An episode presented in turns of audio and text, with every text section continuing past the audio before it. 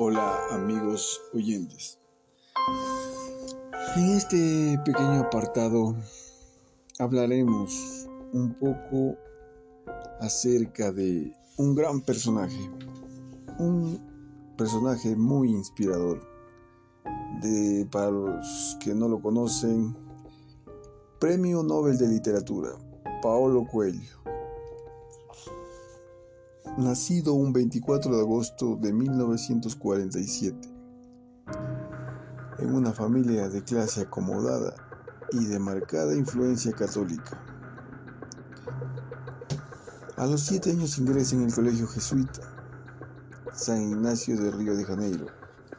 Paulo se muestra reacio a aceptar la naturaleza obligatoria de la práctica religiosa que le inculcan sus padres no soporta ni rezar ni ir a misa, pero logra descubrir allí su verdadera vocación, ser escritor.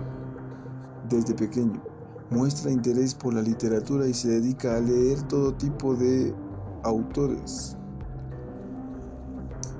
Pronto gana su primer premio literario en un concurso escolar de poesía y su hermana Sonia cuenta cómo se hizo con un premio de redacción al presentar a un concurso un escrito que el mismo Paolo había tirado a la basura.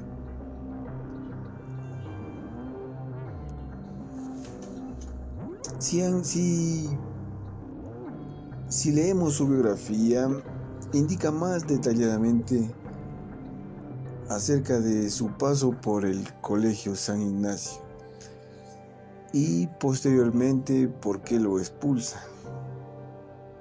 Porque perdió el interés por los estudios y a su vez se enamoró del teatro y de escribir. Descubrió que quería escribir y quería dedicarse a escribir. Además, también narran sobre cómo pasó tres veces internado en el manicomio y cómo escapó dos veces de manera muy muy cómica, muy graciosa. Es increíble la astucia de, de, de este personaje